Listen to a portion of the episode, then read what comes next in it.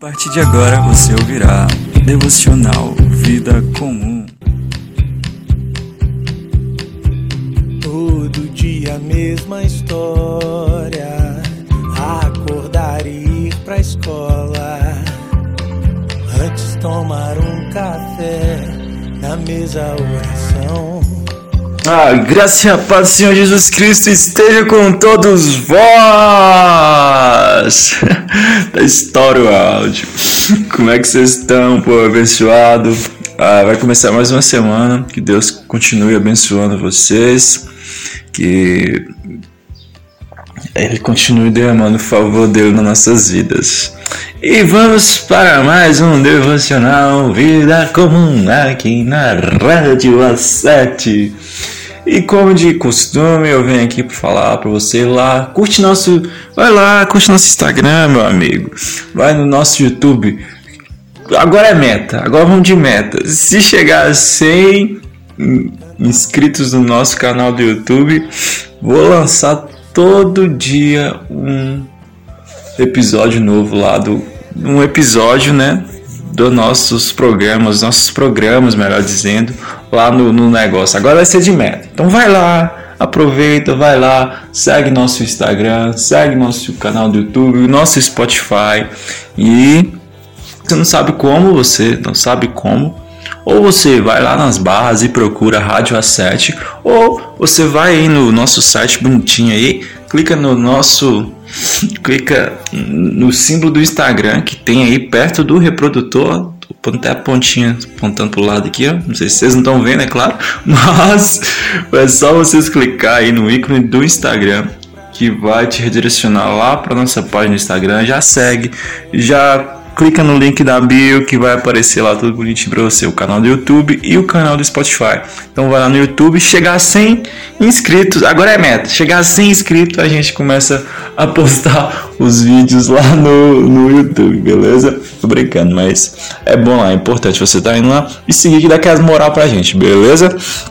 E vamos pro devocional, dar continuidade ao nosso devocional que a gente começou semana passada, que são os 15 dias na palavra.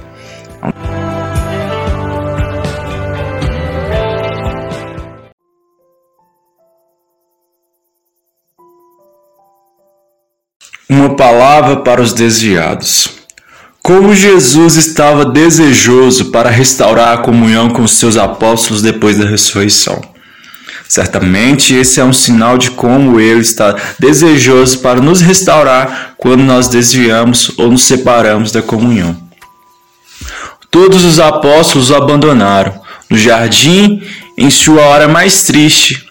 Então, deixando-os, todos fugiram. Marcos 14, versículo 50. Agora ele havia ressuscitado. O que ele diria àqueles que o abandonaram? Três coisas que curam. Para Maria no sepulcro, vai para os meus irmãos e diz-lhes que eu subo para meu Pai e vosso Pai, meu Deus e vosso Deus. João 20, 17. Irmãos, seu Pai, seu Deus, estou indo agora vocês virão depois. Nós estamos e estaremos juntos. Eu perdoo vocês. Nosso Pai perdoa vocês.